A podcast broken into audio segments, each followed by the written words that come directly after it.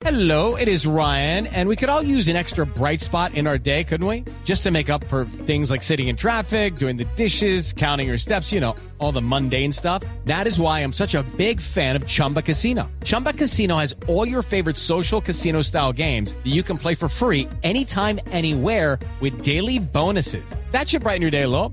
Actually, a lot. So sign up now at chumbacasino.com. That's chumbacasino.com. No purchase necessary. BGW. Void were prohibited by law. See terms and conditions. 18 plus.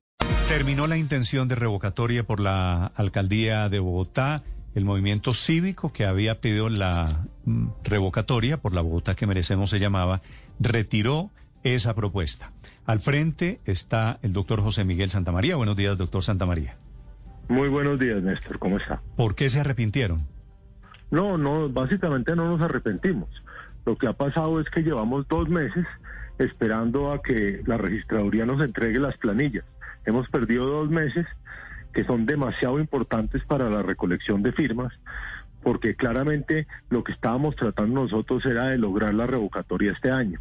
Y con estos dos meses que se ha demorado la registraduría en entregarnos las planillas, ya es imposible hacer la revocatoria este año. ¿Y por qué queda imposible hacerla este año?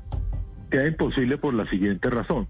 Si nos entregaran, suponiendo las planillas hoy, nosotros nos demoraríamos seis meses consiguiendo las firmas, o sea, estaríamos hablando que estaríamos terminando la recolección de firmas por los lados de mediados de octubre para entregárselas a la registraduría.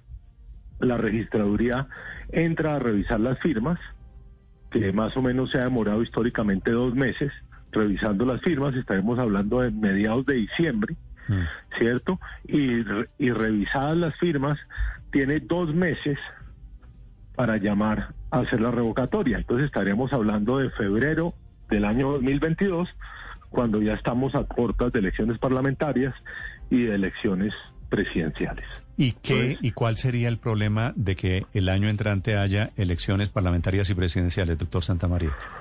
Pues a modo de ver del comité promotor que tenemos, es, es complicado porque ya queda muy poquito tiempo, seguramente la registraduría no va a hacer tampoco y va a seguir parando el tema para hacerlo hasta después de las elecciones y ya quedaría pues menos de la mitad del tiempo de la alcaldesa para su revocatoria, o sea, quedaría Sí. muy poquito tiempo para hacerle la, la revocatoria. Entonces, nosotros hemos tomado la decisión de retirar el proceso no solamente por eso, sino también para dejar un sentido de qué es lo que está pasando en la registraduría, por qué la registraduría nos ha trancado las firmas y qué es lo que está pasando ahí, porque nos debieron haber entregado las firmas, eh, las planillas el 2 de febrero y el 31 de enero salió esta resolución de la registraduría pidiéndole los protocolos de bioseguridad al Ministerio de Salud. El Ministerio de Salud hasta el día 9 de marzo contesta con 20 preguntas que nosotros ya contestamos, ¿cierto? Y desde ahí no ha pasado absolutamente nada, no tenemos ninguna razón de qué es lo que está pasando. ¿Y cuáles eran los protocolos que, que les estaban exigiendo, doctor Santamaría, tanto la registraduría como el Ministerio de Salud, que hace imposible que ustedes recojan estas firmas? Pues no, no, básicamente no es que sean los protocolos, porque en realidad no nos han dado los protocolos. Lo que hizo la registraduría fue pedirle al ministerio que dijera cuál deberían ser los protocolos y el Ministerio de Salud, como digo, el 9 de marzo hizo 20 preguntas, Sí. las cuales nosotros ya contestamos, que son preguntas en parte que son algunas un poco absurdas, porque este es, al ser un movimiento ciudadano y al Sí. ser un movimiento que, que va a depender de voluntarios para la consecución de firmas, ¿cierto? Entonces preguntan un poco sobre si vamos, cómo vamos a hacer para que no haya aglomeraciones, cómo vamos a hacer para que las personas que estén recogiendo las firmas estén con todos los temas de bioseguridad y con los tapabocas, cuando la metodología que nosotros íbamos a utilizar era una metodología donde las personas iban a imprimir su planilla y salir a recoger las firmas con sus vecinos. Al Sí. no ser empleados de nosotros las personas y nosotros no tener ningún contrato laboral con ninguna de las personas y no son voluntarios, para nosotros es imposible poder tener el control de ellas de qué manera van a recolectar o no recolectar las firmas. Eh, Nos estaban pidiendo también que si nosotros íbamos a tener personas de salud involucradas en el proceso para revisar la salud de las personas que estaban haciendo la recolección de firmas, cosa que también es imposible en el sentido que, que no son empleados de nosotros, sino como vuelvo y repito, era un tema de voluntarios. Ujú. Sí. ¿Y con Entonces- qué? con- sí. Sí, Siga, doctor Santa María. Pero... Sí, entonces lo que nosotros pensa- lo que nosotros siempre hemos dicho, oiga, esto es un movimiento ciudadano, es un movimiento que va a constar es con voluntarios que van a tratar de salir a ayudarnos a recolectar las firmas, ¿no?